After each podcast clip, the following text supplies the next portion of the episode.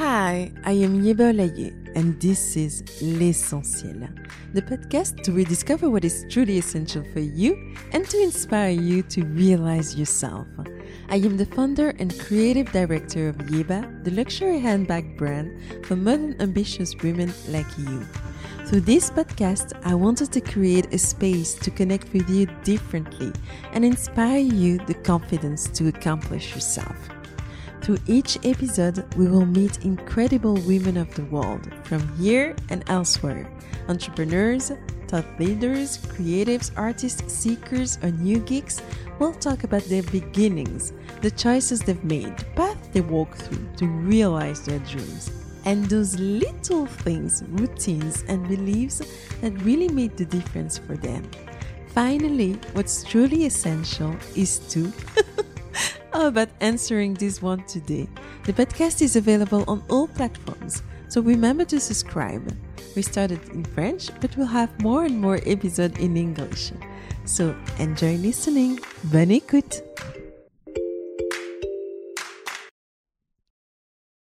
My dear friends, I hope you're doing great. It's been a while and I'm delighted to reconnect again. I'm so glad to introduce you to the amazing Asanda Madikane, the singer, the artist, the businesswoman, and the leader of elite leaders. She is the CEO of Shift Pivot. Her last project is a revolution in personal leadership and success. From leading multi million television commercials and films and more than 150 team members to leaving it all to move from South Africa to Belgium and completing her MBA and two startups in e commerce businesses after a second child and a feeling of emptiness she could not feel, her life changed when she pursued a passion as a singer. This is where she discovered how to create with ease, flow, and grace on her own terms. It became her embedded mission to teach entrepreneurs, visionaries, and changemakers to achieve the unimaginable in all areas of their life it's a tremendous pleasure to come back with such a powerful episode. Be prepared to be moved. Asanda is a force of nature, a beautiful and joyful soul to listen to. Hi, everyone. I am so glad and happy to welcome Asanda on this uh, podcast. For the people who don't know you, can you introduce yourself? Hi, everybody. Thank you so much, Yeba, for having me here. And um, yes, my name is Asanda Madikane. I am a singer, an entrepreneur, a businesswoman, and a luxury strategist. I help entrepreneurs um, explode and amplify their brands, their stories, and their lives. Yeah, we we are in discussion. She's strong. Oh my god. Yeah, um I'm I'm glad as I said I'm glad to have someone like you because you're like the definition of the Wonder Woman. Your journey has been so incredibly intense, interesting and also um, I would say full of curiosity. Can you actually take us on this journey from the beginning, where From you're born? beginning? From the beginning. Oh let's my gosh. let's start from the beginning, and um, once in a while I will ask questions. But I think you have so many things to share with us. Definitely. Uh, well, I was born in South Africa, Port Elizabeth. It's everyone knows where Cape Town is, but Port Elizabeth is like the other city along the coastline. And so I was born in Port Elizabeth, went to an all girls school. I loved school. I loved everything about being at school because I really got to express myself, whether it was singing or art or being and doing theater. And that's where I really fell in love um, with storytelling and being a creative and singing. I loved being in choir. I was in the Eastern Cape Youth Choir as the soloist and chairman. So I really, really love and doing the things that really expressed myself and um, had incredible mentors along the way who were able to show me how to use my gift, how to excel, and how to really always take it to the next level.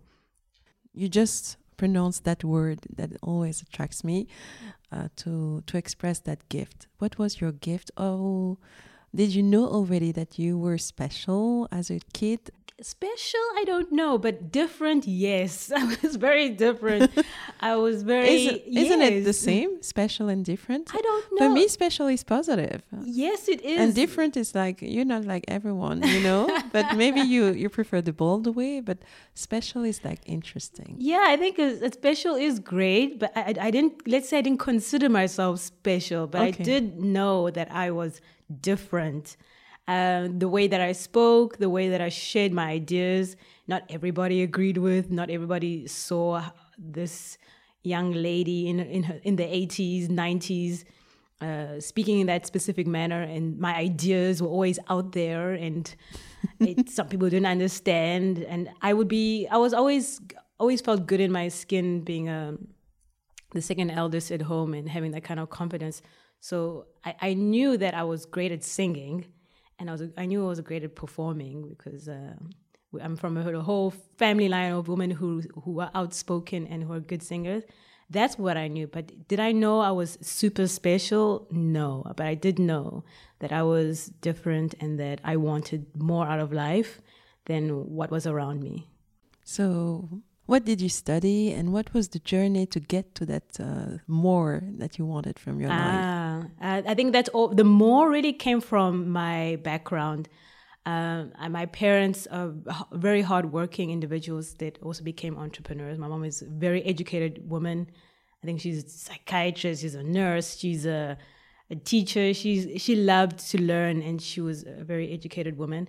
My dad came from a very very poor background. He so poor that he would wake up early in the morning at four every day to go and caddy at the golf course so he could make enough money to pay for his school fees. Oh my So my dad would. So he's a hardworking man, and he knows the value of time and money. And he really built himself up from nothing to be a bank manager uh, in um, in our town, and created his own business, uh, two stores, uh, grocery stores, and that's how they became true entrepreneurs and leaders in their own lives. Amazing values. Yeah, and, uh, the- and examples for Exa- you. exam- exactly. And my mom and they worked together to to create this life for themselves, but also they they built this thing and also lost it. And I my my upbringing is very hard because sometimes. Uh, I'd come home and all our furniture and clothing are outside in the street because the sheriff had come because my parents didn't pay for the house or like the there was some problem with the shop. And again because there was not enough education or like how to look after your stock how to pay for things and all that stuff. So uh, this is where i learned that how education is so important as well when you're trying to create something and, and having enough information about doing so. So this kind of background where you're you want to create something beautiful in your life but like you always have adversities made me really have a tough skin. And i knew the value of of, of working. So that, to answer your question when it comes to career i i worked really hard at school um my parents wo- worked really hard as well Did to you keep have me any there choice? you had to. no, I yeah, I had no? to. There was no options back then. After those days, you had to work, or you're like uh, you're just kind of Or doomed. you don't. Or you. Or you don't come back home. I mean, come home like you just don't come home. And no, I was very determined to to create something bigger for myself and something sustainable. So when I had the choice at, at high school, it's like what I want to do. Um, I made sure I took, took all the the good stuff. I did science, maths, I did geography, I did all every all the difficult things possible just to to also challenge myself because I wanted to have options because that's something I never had. I never had options, whether it was buying toys or buying food. There was never an option. You just got what you had and you waited for your birthday for a gift that year. So those kind of things for those who don't know what that feels like. one gift a year, that one pair of shoes. So yeah, um, you were kind of spoiled. I think. yeah, I think so too. Because some people get absolutely nothing. That is so true, yeah. But no, I must not forget that. Thank you. So um, in those those situations, I I was my, my I had to make a choice like what I'm going to study. Yeah. So I want I said to God, I'm going to be an orthodontist because for sure if I'm orthodontist, I can I love working with teeth. I love smiling. Um, I, I know I'm gonna have a something, you know, solid, a great job that pays well. I don't have to do I don't have to worry ever again in my life. And I went to my dad, said, Okay, I know what I want to do. I want to be an orthodontist. or I want to do film. That's what the, those were two options that I had. My dad looks at me, knowing me very well. He says, Sanda, please don't make me pay for some education that you're not going to finish because I'm not going to pay for anything that people don't start and then they don't finish. You better finish what you start. And second, you better be extremely happy doing it because it doesn't matter how hard you work and how much money you make. If you're not happy and then one day you want to, you know, throw yourself out the window because you're not happy and I have to see this in the news, I'm really going to be very angry and that's just going to like not go well with me. So please don't choose a kind of job that does that either because it doesn't matter what job you choose and what career you choose, be ready to fight for it. Because it's never going to go the way that you want. But if you if you love it and you're willing to fight for it then choose that job. And then i was like okay what am i willing to fight for? I'm like dentistry or being a filmmaker. So I Let's obviously go for filmmaker, I guess. exactly I chose filmmaking because it was in my blood already. As an entertainer, Yeah. I loved creating stories, and that's all I did at school. And you were already gifted. yeah, I, mean, was very good at it too. So I was like, I better choose this thing that this guy said I must uh, hang on to. And he was absolutely right because I went to an incredibly great um, school. It was a film school where you had to kind of have hands-on experience, not just theory. It was not you sitting there reading books. It was I remember first year we had to take 16 mil film, like the good old 16 mil physical film, and shoot it within within RE16 that goes. And then you had to take out the film in this dark room, cut it like by your hand, like really back old school style, and build that all the way up to like professional level. Um, uh, film school. So it was very hands on. That's what I loved about it. And that's where I learned the value of yes, you can have a great idea and a great story, but the process of creation is also just as important. And I just absolutely love that. So by the time I left school, I was already more qualified than than most because I had the experience and uh, having working experience as well, working for other companies, uh, being an assistant director or you know doing anything on set, just have experience. I started my film career as a film commercial director. nice. So I was working on like multi-million dollar Oh my projects with at such a young age. Yes. I was super young, super young and talented and hungry. I was hungry. hungry. I was like, give me a project, I will do it. And I absolutely loved it. I loved taking ideas and really creating this visual world and uh, just making it come to life and work. And I also loved working with other people. Mm-hmm. I, I found incredible synergy taking an idea mm-hmm. and sharing it with other people and oh and then letting them really do their best work. That's magic for me. Mm-hmm. Oh my goodness because your idea becomes so much more expansive so much more bigger than you even interpreted it and it just gets better. So that's where i learned the value of of content sharing content creation is that ideas cannot stay in a box. They are meant to be shared.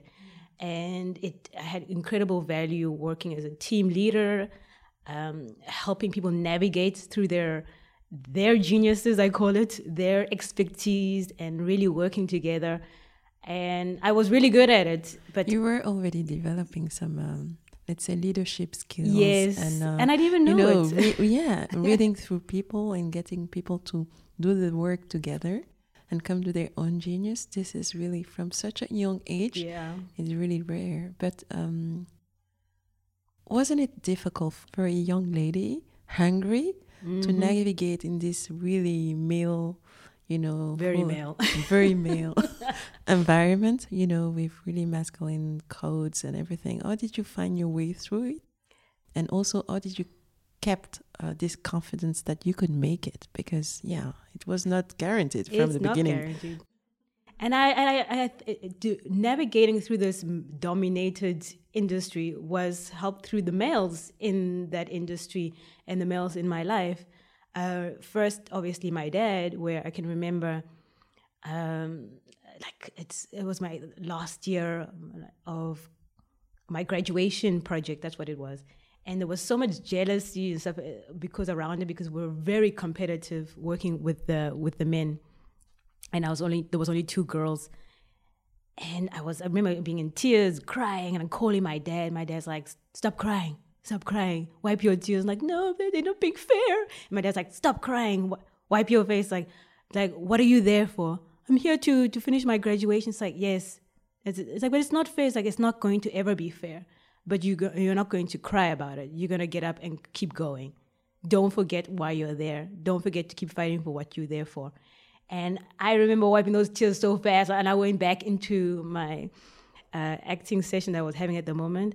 But it was something that really stuck with me all my life. It's like just because it just got hard, it's not, it's not a moment for you to just roll down and hide. You have to keep going. You go through the storm. And during my career, even my bosses that I worked with in my commercial, they were incredibly supportive, incredibly supportive.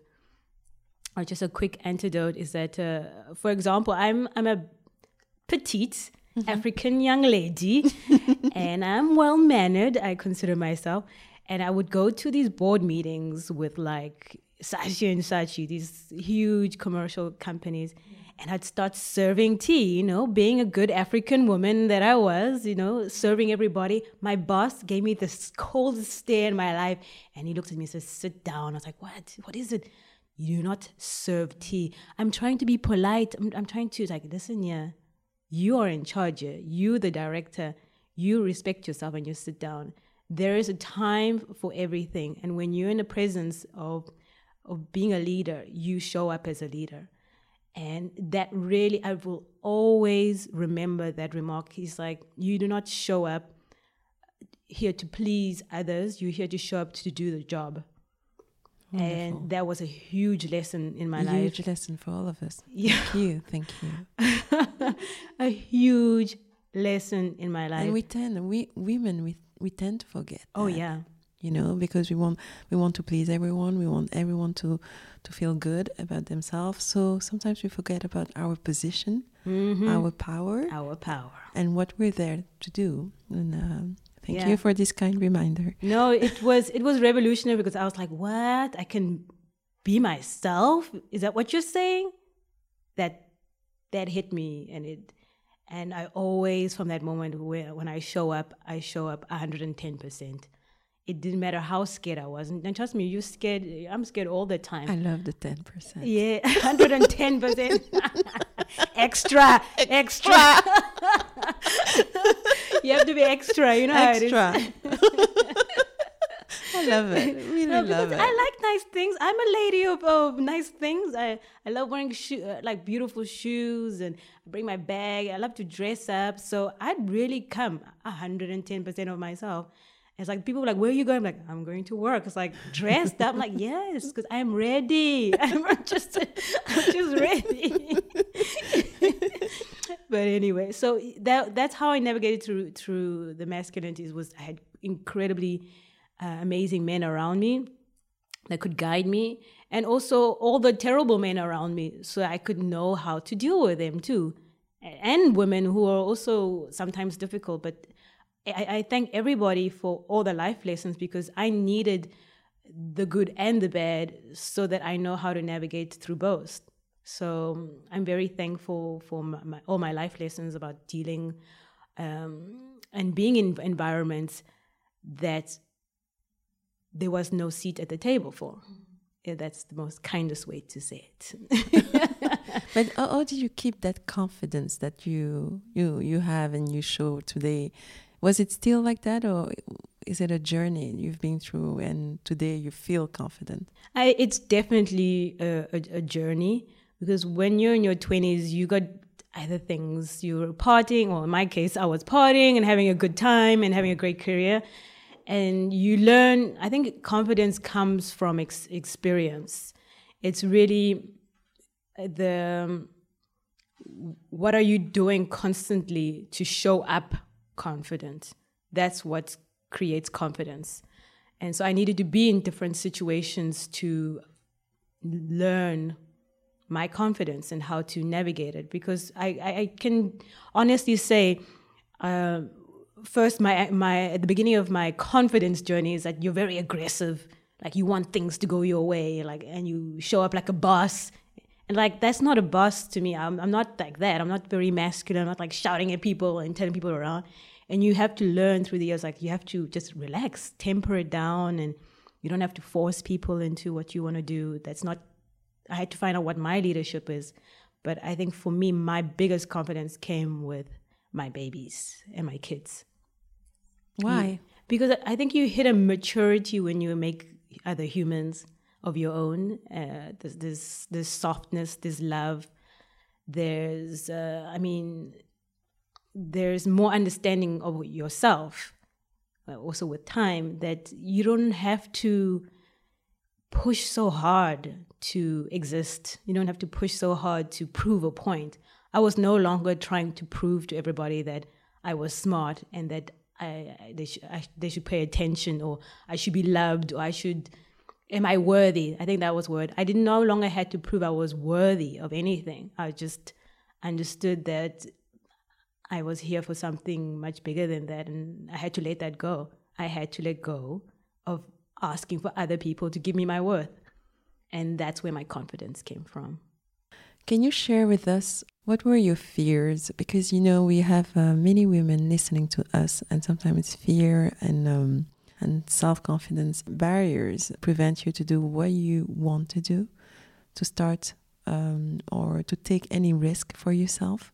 What were your biggest fears? And um, did you have any, or were you just like, okay, I have to get things done, that's it? Plenty, man.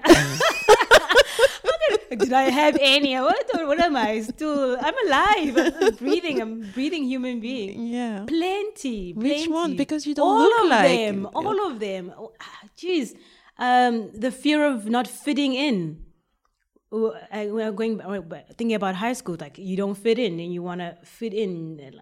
You have to take risks. Like Why don't you fit in? Like because I, I because I, of the color of your skin? no, or because I just didn't. No, there were other. black. No, there were other. There were plenty. Thank Okay. goodness to my school. There were plenty of other black women in my in my in my school, but the way I thought, the way that I things that I wanted to express myself, because I was singing and dancing in school and wanting to create shows, and my my other peers weren't. They didn't want to do that. They wanted to do other things, but I had to find other women who were also of my color who wanted to do that, and you're you're considered different because I wasn't partying, I wasn't going out having good times, so I didn't have that kind of social life. My social life was school and whatever happened at school.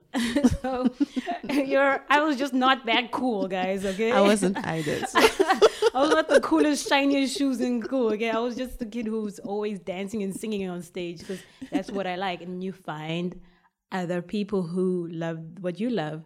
So I had the the fear of of not fitting in.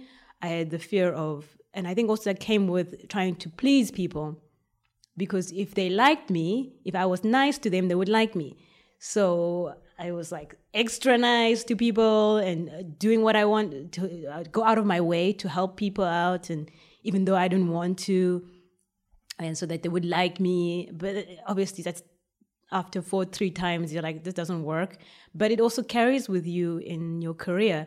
Um, I did, I did, I did tell you my example. Like you want people to like you, and um, you give up a lot of yourself for other people, and that always never went in my favor. Always, uh, you get the short end of the stick. So those kind of hard lessons of wanting to be accepted and feeling worthy is um, a very hard one because I worked really, really, really hard because one, I, I wanted to feel that I was the best at what I do and I was worthy to being there because I worked hard.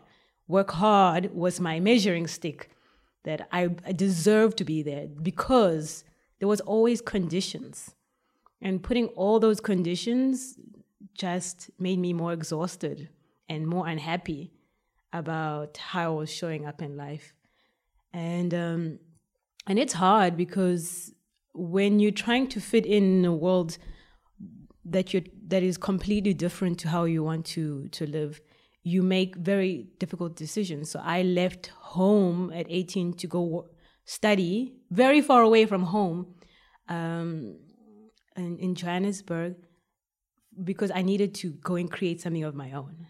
I couldn't have my parents limiting me of who I should be and how I should act. I had to go and be away from them. And then I did it again when I climbed up the corporate ladder. Being so young at 26, being a creative director for uh, Channel 3 in South Africa.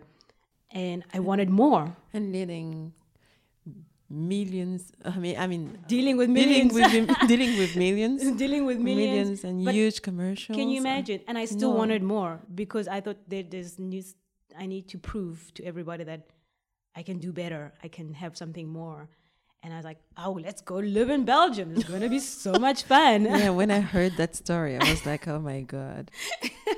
she wanted more and she came in Belgium. Yeah. I want, to, I want some silence here.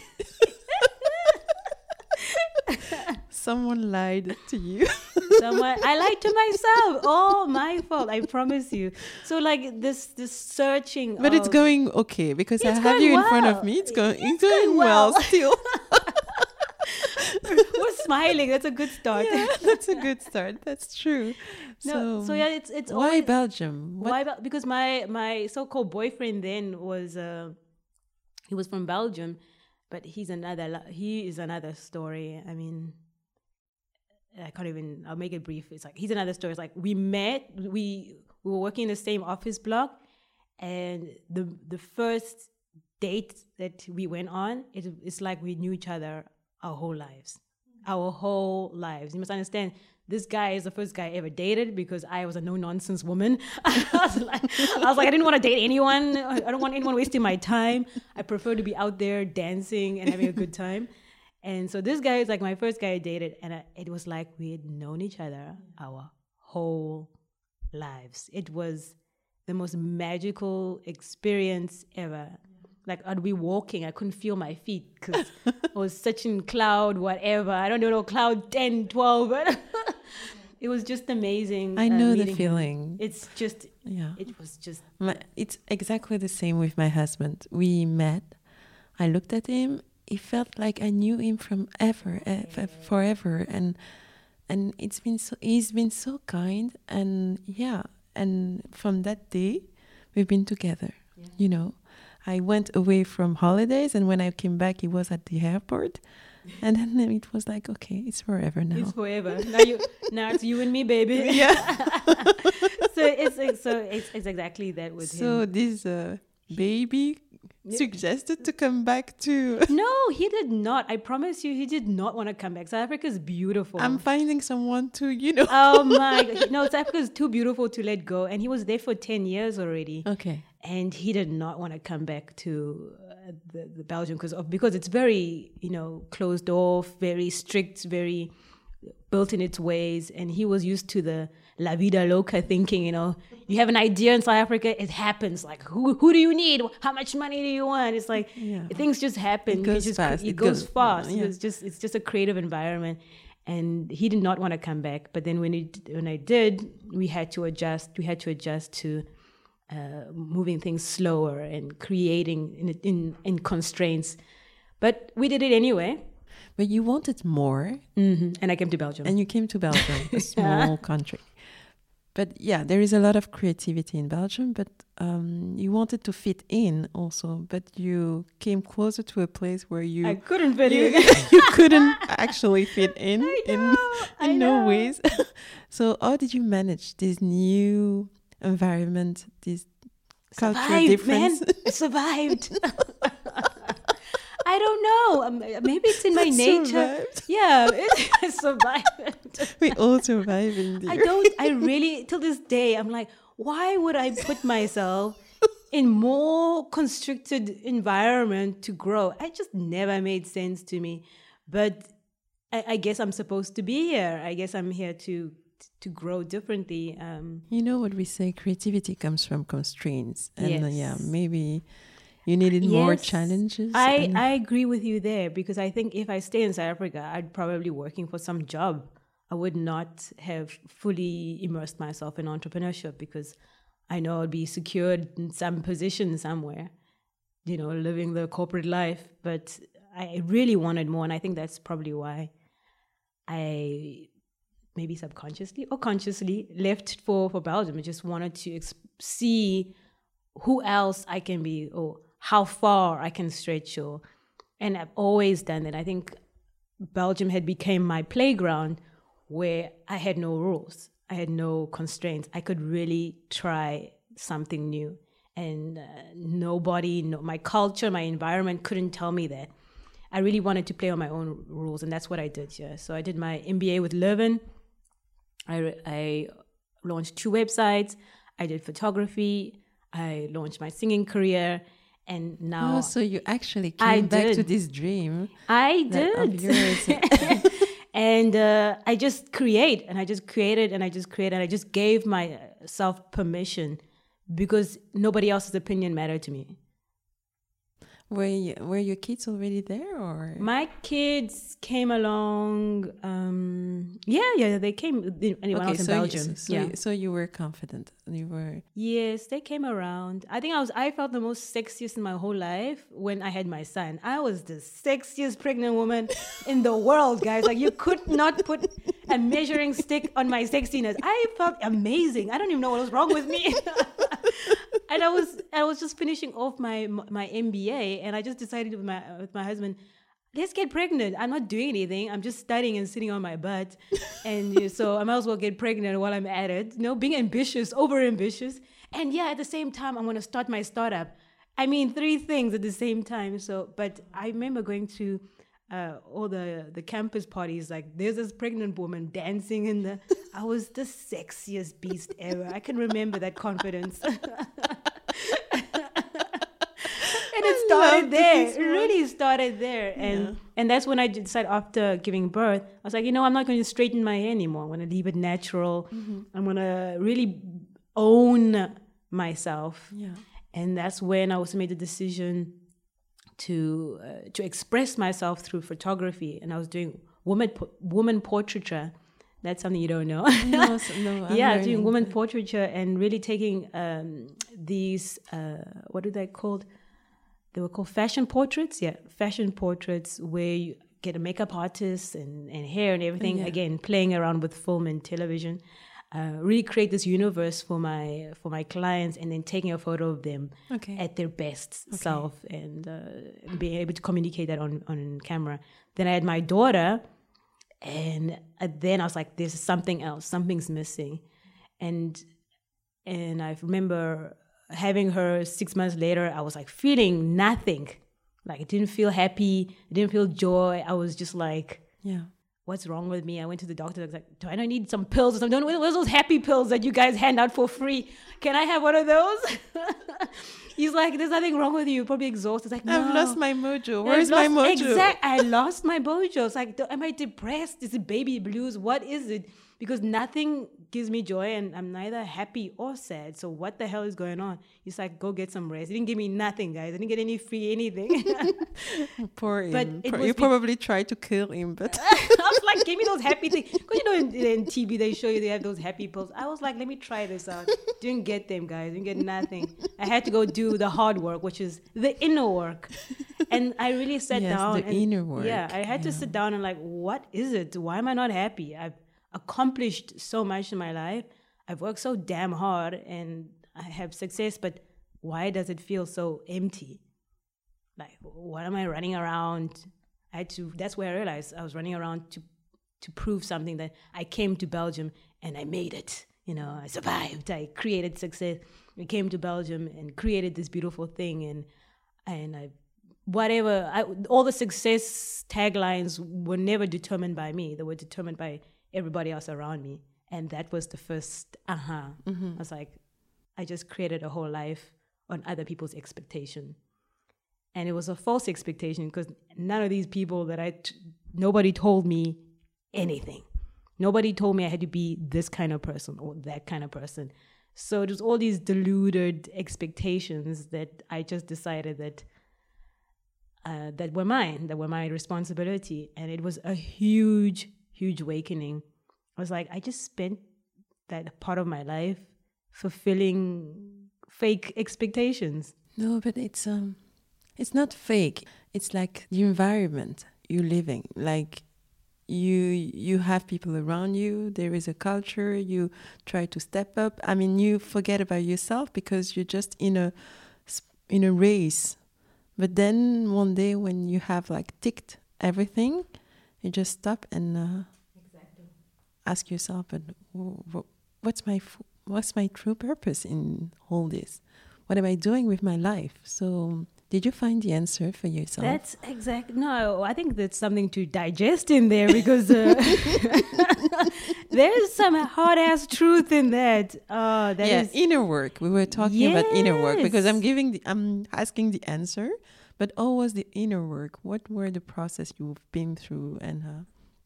Yeah, um, I'm like now processing what you said because it's it's so true. We're we're ticking off the expectations of culture, environment, and I mean, I I think that's why I was uh, such a people pleaser because I was trying to please my parents and be the best sister, best best mom, daughter. I was trying to be the best of whatever the best meant, but I never decided for myself what that looks like. So the inner work was to sit down, be quiet, and decide what I want. That's when it all happens. Like, what is it that you want? Your husband's happy, kids are happy, your life's great, but what is it that you want? Like, really? And that's when things really shifted. Yeah, this question you asked me when we started. and here it comes again.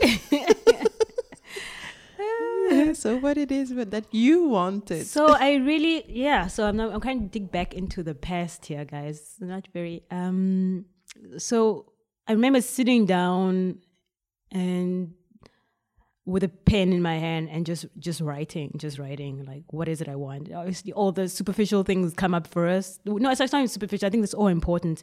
Like just stuff just writing what i want what i want. To just decide like i wrote i think i remember writing to be more myself and I was like, what does that even mean? Or what does it mean to be myself? And then I just I wrote all the things that make me happy, all the things that I like to do, all the things that I like. And in that, did I find, oh my gosh, I've been neglecting a part of myself for so long, which is my singing, that I was trying to build this businesswoman image, but I actually forgot the one thing that came so easy, so clear, so perfect for me. And it was singing. It's it's in me. It's natural. It's the probably the most easiest thing that happens in my life, and I was ignoring it. I was busy always choosing the hard way, the difficult path, so I could prove that I made it, or that I was worthy, or that you know whatever it is. So I was like, let me go back and do what I do without even trying. Let's see what happens. So the Yeb was like having a mo- Are we still recording? Are you okay? I'm okay. You wanna come No, no, no, no, no, no. It's okay. I'm okay. Are you sure? Sure. Do you want a hug? No, no, it's okay. Okay. Don't you make me cry. You know, I told you I've been emotional all month. yeah, but don't start. I haven't done anything. It's just that it's uh, resonating. New energy. There is a lot of resonance in yeah. everything you're saying. You know, I must. I'm sure I'm not the, the only one to feel I hope that. So, but your your your whole vibe was like hugging me, and I was like, "Yeah, you want a hug?" I just want love. I can give you some love. Let's finish this podcast. yeah, but it's like I need a I need a coffee break. I don't know what I need. I need something. Yeah, we need something stronger. it's too long to stop it. I don't need a break after this. Let's have it. Oh my gosh, where are we in this conversation? Yeah, so we are like um uh, what is it you that you really wanted? Mm-hmm. Then you started uh, thinking about singing. That comes naturally to you, and uh, and easily, and without uh, trying to to go the hard way. It has to go come easily, and that's it. Yeah. So, and that's where I knew magic. When I when I started performing and showing up as a poet artist, I had to show up as myself. I had to show up um, dressed with hair and makeup and and bright, bright, bright, bright colors and I had to show up. And then I had to show up in front of video and social media. I had to show up and I had to show up as me every time. And it was scary at the beginning because you're like, oh, what are people going to say? The judgment. And trust me, I've had judgment like, that picture you sent was too sexy there. And I was like, sexy to who, man? okay, I only have this sexy body once in my life. Let me show my sexy body. So you, I had to deal with that too, like family members calling and like, hey, that picture there, I'm not sure it's a pro. And like, yeah, yeah, yeah, yeah. You tell me when you pay for me, okay? you pay, you pay for You were- stuff, it'll be there. You were on fire. Like no one yeah. could stop you. No, I mean, trust me, because all day long I was doubting myself every day. And I'll tell you what, how I dealt with my doubt and my fear of showing up 100% myself every day is that I went, I worked out like four times a week. And I'd go to gym, I'd put in motivational speak, uh, uh, motivational videos or, or like hardcore, like motivational music. And I just trained my brain like, I am worth it. I am worthy. I can dream big. This is what I want. I am I'm exceptional. And it was literally I felt like I was sweating the fear out of my body because my body was so programmed in pleasing people and being afraid and playing small that I literally had to go and do something that changed my brain and changed my body and how to show up. And I tell you, this is not a two week exercise. I did this for like three years just to embody who Asanda is. Embody Asanda the artist, embody this confident, strong woman who was not afraid. I had to embody um, showing up for myself. And it was really a process because when you're sweating out fear and you leave that machine conquering the most difficult thing that you had to do that day, which is get up and go to gym. okay, that's hard for me, guys. I, I felt like I already conquered my day so that every other challenge that came after that was easy. Easy peasy. You want me to go sing in front of a thousand people? No problem. I'll go do it. And that's how I trained myself not to be afraid. And even before stage, when I was, you know, I was getting excited, I called it excitement, not fear. Uh, I'd be like super excited. I'm like, oh my gosh, I hope I don't mess up. I'd say, no, no, no. Can we schedule being afraid after the show if you don't mind? I talk to myself. it's like, can we be afraid when we're after the show? You know, after the show, we can be stressed all we want. We can sweat and, and be like anxious about what we're going to do. But right now, let's just have an amazing time. And then afterwards, I promise you, Asanda, we will have time to stress. And I'm like, okay, then we'll stress afterwards. And I'd go on stage and perform and I'll get off stage. Do you think I had time for that?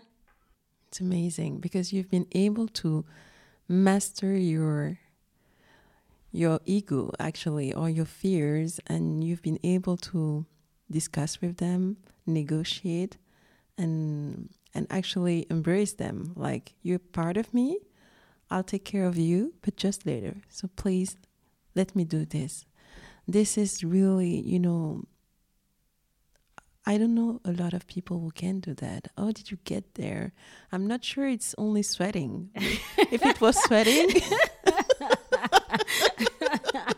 then I'll start right away.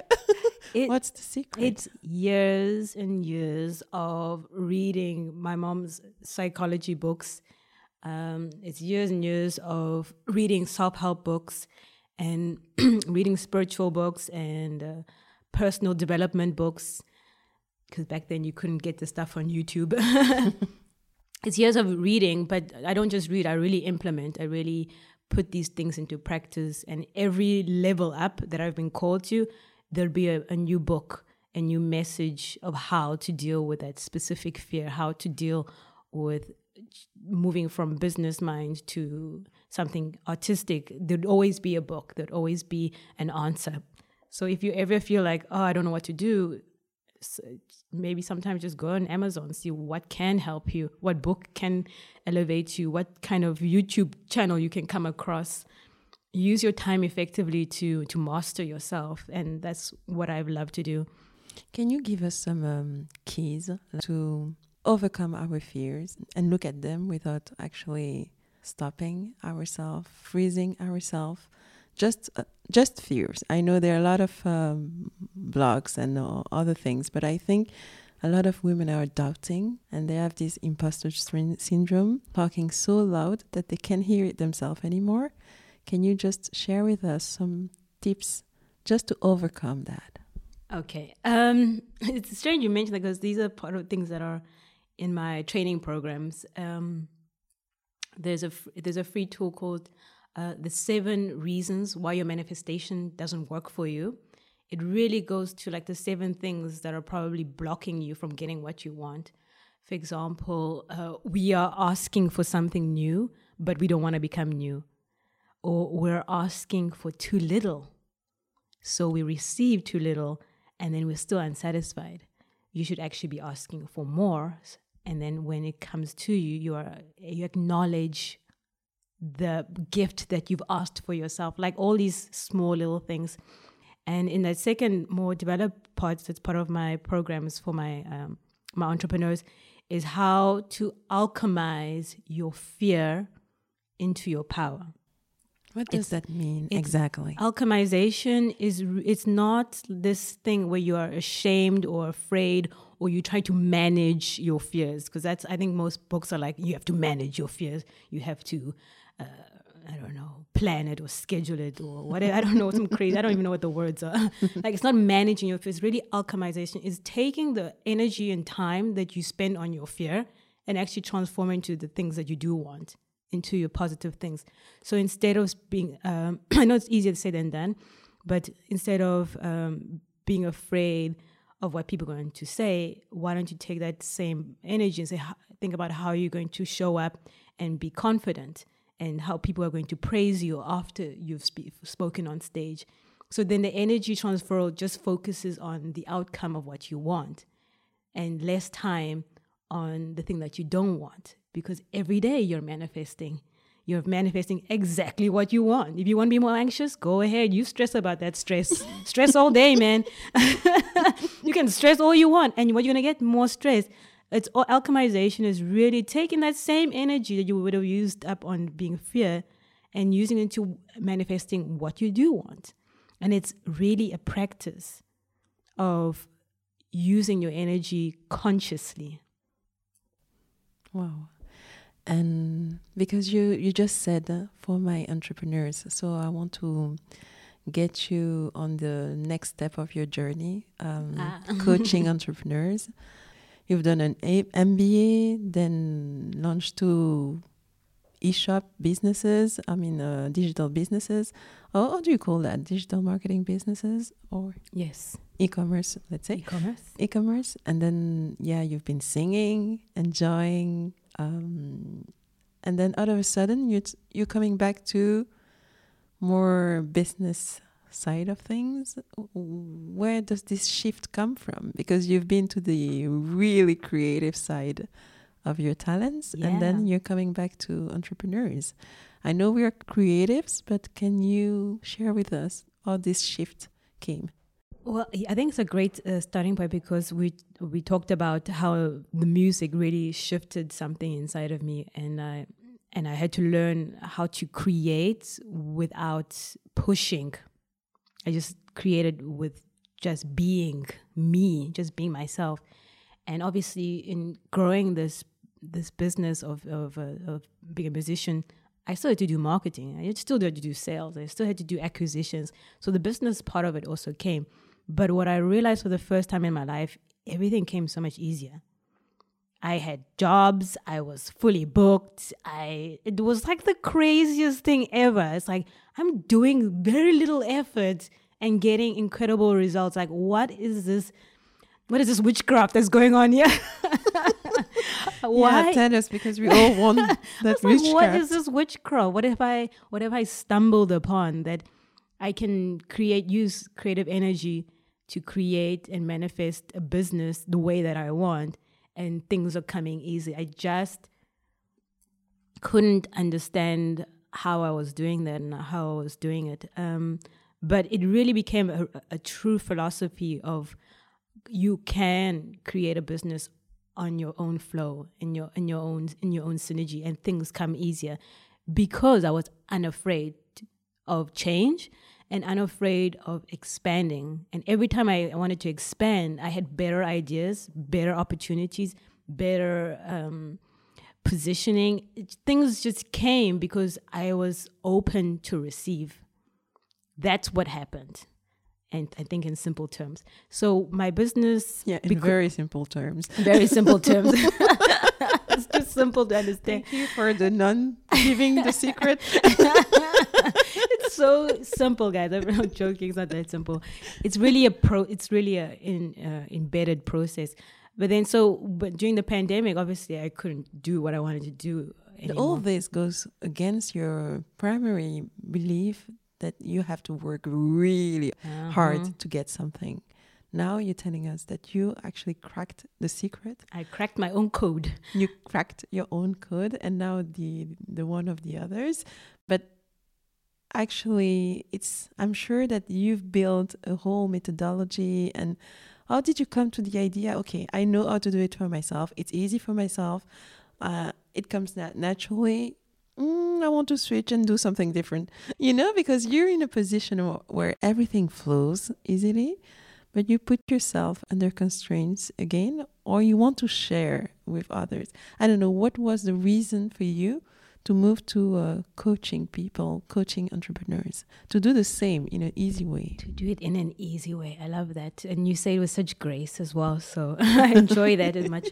Um, well, first I was forced to because of the, the pandemic. Ah, yes. yeah, yeah, yeah. You couldn't, you couldn't I sing couldn't sing any, anymore. I couldn't perform you anymore. I'm not listening. I should be listening to you. I couldn't, uh, couldn't go to do that anymore. But I was already called prior, two years prior, that I should be um, uh, coaching. And what I mean by cold is just like I just had this feeling that I could teach people my life lessons, my business, my creativity, my everything, and teach people that in a completely different context.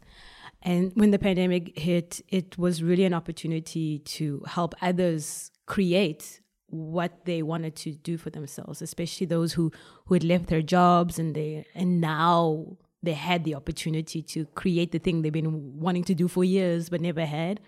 And it was also opportunity for uh, entrepreneurs to really uh, look at online business or digital business is completely different, and people were more open and receptive to that.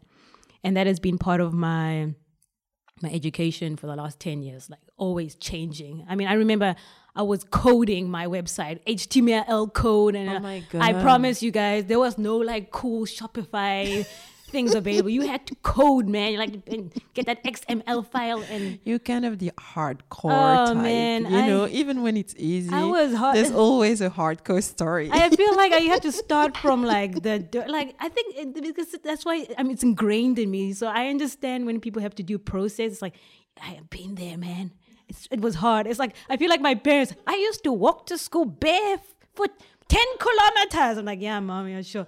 Now I believe her. I'm like, she probably did walk 10k. That woman's hardcore. so for me, digital creation is like feels easy now. It's like ah, you just do this, click, click, click, click, click, because it's just so ingrained in me. Because I know I had to do freaking code. I don't know anything about code, but I had to learn it and I didn't. If I didn't know, I had to hire somebody. So I know. So there was a big revolution with digital and people moving on to digital uh, e-commerce businesses and all stuff. So it was a perfect opportunity for me to step up as uh, as a business coach uh, because I was asked by just one friend, like, "Oh, I want to do this thing. I know you've done it before. Can you help me?" I was like, "Yeah, sure, I can help you." And not and it was not like you click here and you paste here. It became something completely different. It was more like I came in, I was best to help entrepreneurs um, really expand on their businesses. So it's not people who are like don't know what they want to do and they haven't started or they want to start.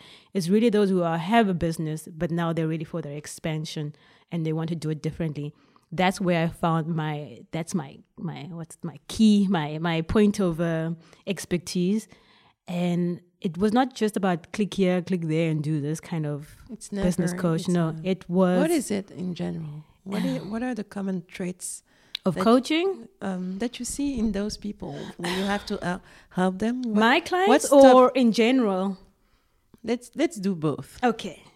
For, for there's different. Let's say like that in in business, there's different stages. There's the beginning stage of the idea when you want to create an idea, and then you have to actually build the idea, like give it in momentum. Then there's the the growth stage where you're starting to build a team, put things together, so that your business creates revenue and moves forward. And then then the scale. Scale is actually taking what works already and amplifying that and making it uh, really explode and work on its own. And then obviously there's exit or um, acquire, ac- acquisition afterwards.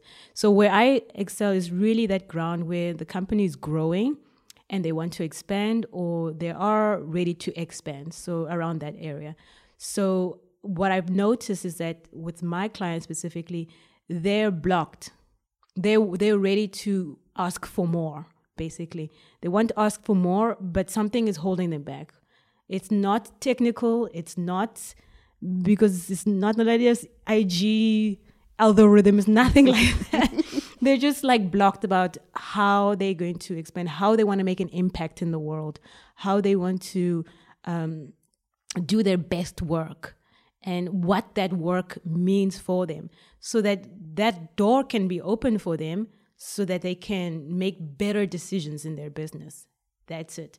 And then i come in as a business strategist where we look at the best strategic ways of aligning what you want your mission your purpose your impact and aligning it into your business structure as well in all touch points so that the philosophy of who you are is at every touch point of your business and it actually accelerates your business faster.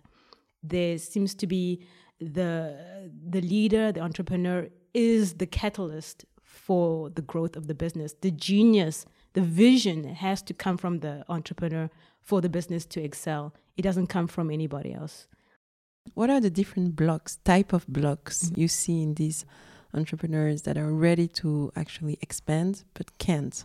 Yeah, uh, great question. And um, I think again, it, it, the simplest way will be uh, aligned again to uh, my free tool called the Seven Reasons Why Your Manifestations Are Working, because it's always the same human behavioral stuff that gets in the way. Um, and like, what is your attitude and what is your perceived value in in life? Because we have very low expectations of ourselves so we make very low expectations in our business. And there has to be a shift. There has to be a shift on how you see yourself so that the business can also have a bigger vision for it to go. You have to make space in your life to grow so that the business can grow. So this is why I consider myself a luxury strategist because I really make you look at your business from the top down not from the bottom where you have to work hard like I used to. You don't go there. I'm not not trying to make you go back to the hard days like me. I, and I know a lot of the coaches out there uh, make you start really at the bottom and build your way up to the top. I don't do that. I'm like, let's make it easy for you. Let me put you to the top of the hill. How does your empire look like? Let's create that first because everything else downhill, we can see it coming. We can build a beautiful thing that we want, where we want, and how we want it. And that is what power is. And that is the power and the magic of your business. I want to teach people how to create a business like Chanel. I want to, to have create a business like Tesla. Really look at the top of the perspective. How big is your vision? How big is your mastery? Create that first so that everything else down the hill is super easy. Wow. But then it means that you help people clarify their vision, clarify uh, their why, and align everything. But then do you help them on how to actually implement everything? Oh yes. then then the work begins. but the work becomes more meaningful and the work becomes more fun because you're already living the legacy of your of your vision. It doesn't happen when you get there. It's here. You're just now creating it and it becomes so much more fun. And the decisions, I cannot tell you, the decisions that you make as an entrepreneur when you're in that position are just beautiful because you make great uh, collaborations, great decisions to to how you want to serve your clients and how you want to touch the lives of your of your of your team members and the impact you want to make. The division and the and the structure of how you do it is completely different, and it done is done with such love and such a beautiful white glove touch perspective that it it becomes fun for you as a creative or visionary and those who are in your presence because you're holding the frequency and the vision of this beautiful thing that we all get to be part of. And that's why businesses are made in the first place, because we're here to elevate each other's uh, joy, love, and happiness. Wow, wonderful. There's something magnetic in what you're saying. And you know, the more I've been asking myself, okay, what makes the difference between good leaders and uh, the others? What makes the difference between big business and blah, blah, blah? And I realized that it has to do with something that is more un- invisible, like people who have strong gut feelings, listening to your to their intuitions, uh, doing their meditations, knowing that the answers are inside and not outside. And it's strange because no one tells you that in university or even in corporate world. It doesn't it doesn't come to you. So you have to educate yourself and open up because you realize that if you want to be successful, you need to be aligned and what it means to be aligned.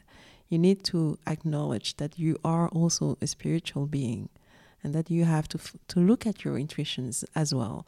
And do you work on this part or not at all? Absolutely. Absolutely. You said it so beautifully. I was like, I don't have to say anything. She just said everything. Absolutely. They do not teach you that. They don't even know how to teach you that. And uh, I'm hoping that in the in the generations to come that that becomes not even not in that with our children that becomes part of their education that how do you become aligned with trusting yourself? How do you make decisions uh, that align to your intuition and stuff that we cannot touch and feel? And use numbers and physical logical things to make them work together.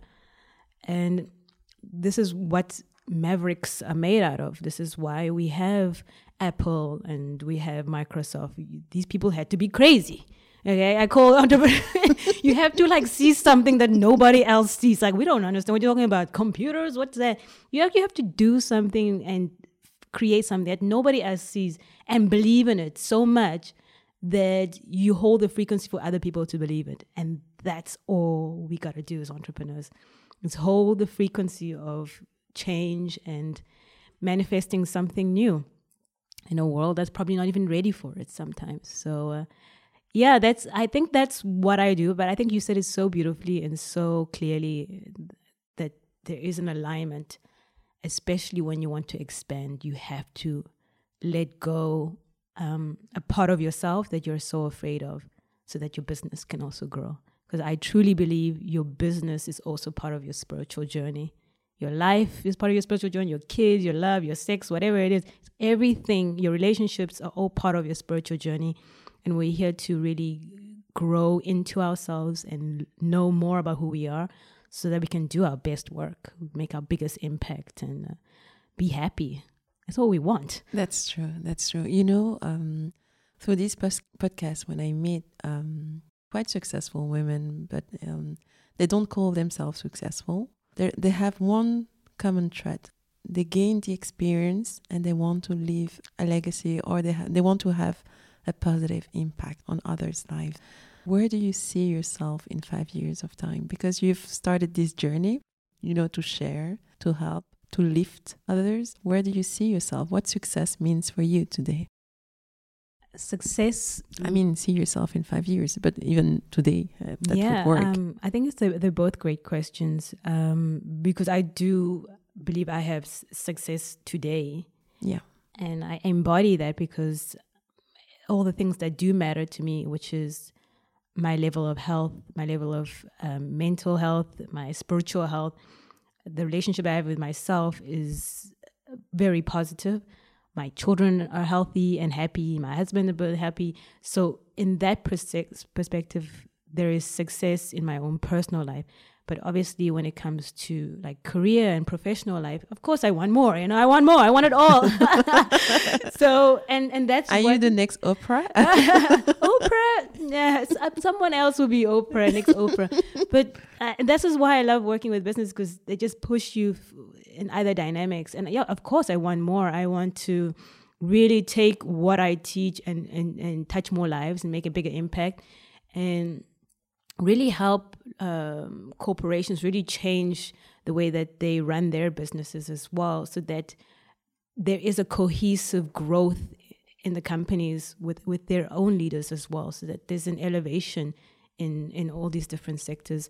I want to um, be known uh, best known as the luxury strategist who really amplifies businesses in a very easy and different way that is aligned, yes, with spirituality, but also business ethics and um, and leadership, especially sovereign leadership, so that there these businesses become more homogeneous and really touch lives in a, in a positive way. So that's my aspiration. That's our aspiration with my team, is that we just want to touch more lives and we want to help more entrepreneurs create a greater impact. And we are attracting mostly women and because women are the ones that not just change their own personal lives, but they also change their communities and they change their generational uh, story as well. And that's the impact of women. It really goes beyond them.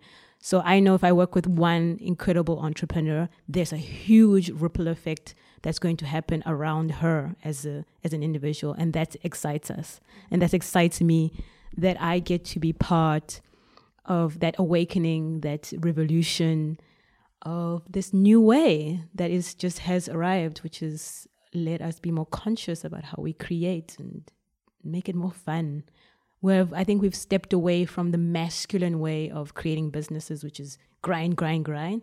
We are really having the integration of the masculine and the feminine energy together and creating differently. So I believe I am the conduit of that experience, a conduit of waking people's geniuses so that they can take business and feminine energy to create the masterpiece of their lives. Wow. And what is the feminine energy?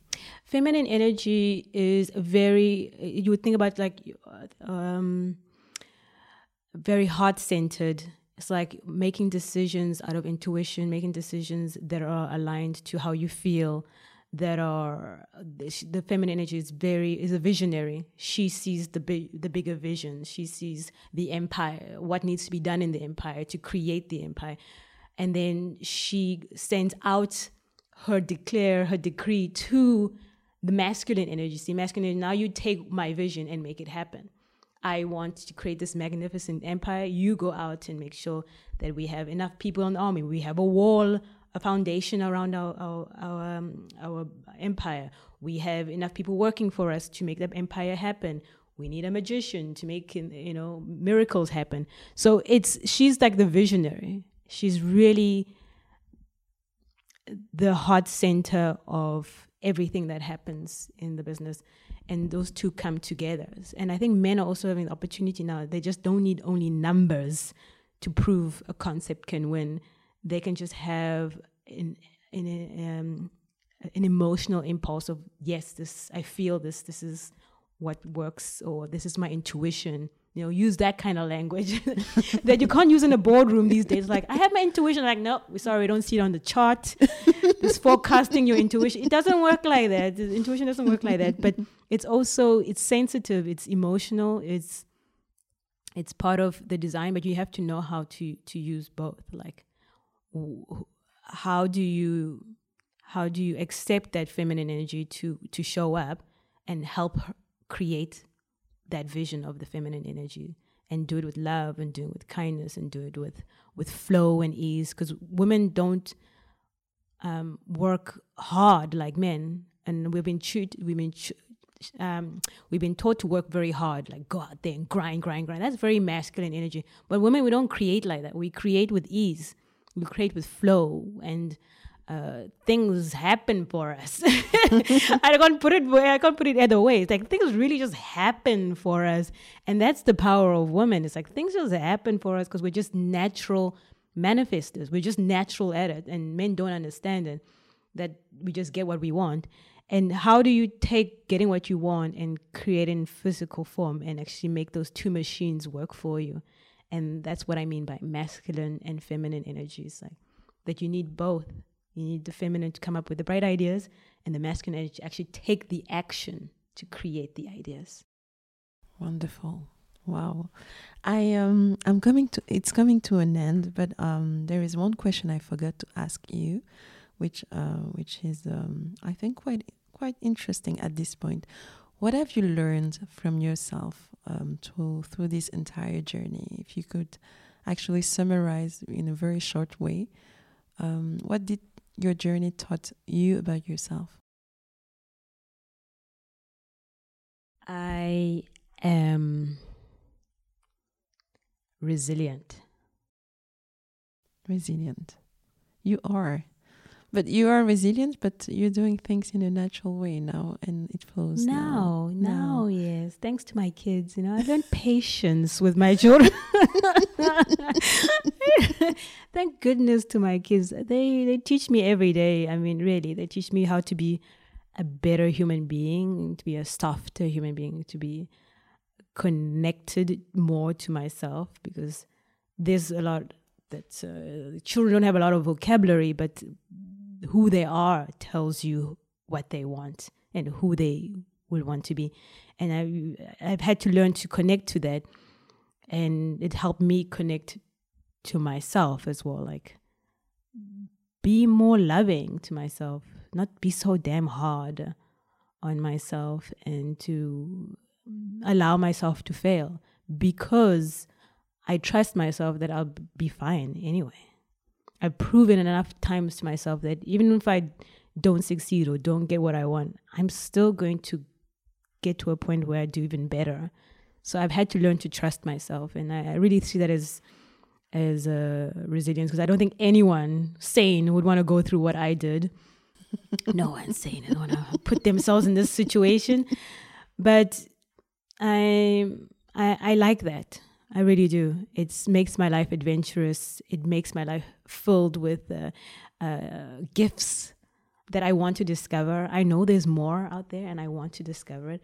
I want to really take life with two hands and and bite it and hug it, and I don't know, have a and have it to myself. I'm really here to play, and, and I've realized that. I'm when I stop stressing so much, I realize I'm here to play and I've really started to enjoy the process, the, business process, family process, uh, and uh, I, and I also understand that everything happens um, on purpose, for purpose, and I'm just conscious of it. That's all. So I'm less reactive because I know that everything is pushing me to be better. Everything is pushing, preparing me for something bigger. So yeah, I hope I answered the question. Yeah, you I'm answered. sure.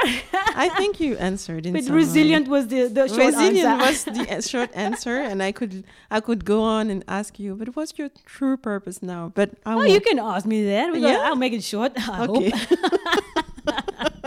I hope. So, Sanda, tell me, what's your true purpose?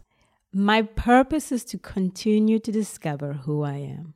Oh, beautiful to a conclusion, what's truly essential for you in life? One word or? As you want. Oh, for me, uh, the most thing that essential and the thing that I value the most is honesty and love. That's it. Honesty and love. I, that's what I hold my whole life to. That's the decree I build my, my life and my empires and my children is trust and love. That's it. That's all I need. And water because you know, good skin. so trust, honesty, and love, or trust and love, or actually trust comes first. Trust and love. Trust and love. Love it. Thank you very much. It was a pleasure. It was so fun, so interesting. Thank you so much, Yeba. It's always a pleasure being in your presence oh, nice. and uh, having this opportunity to share my life's work with uh, women out there because it is part of our great mission to touch more lives and inspire more women to go out there and take life with two hands. Exactly. Thank you. See you soon. Thank you so much, Yeba. bye bye. I loved our conversation and I hope you had a great time too and find some inspiration as well. So, the last words if you enjoyed this podcast, join us and subscribe on the platform of your choice to receive the new episode every Friday. Also, do not hesitate to share the podcast with your friends and loved ones who might be interested. And if you find the time, you can always leave me a positive review as well as five stars on iTunes. This is how we will grow and reach more people. Thank you for being there each time with me.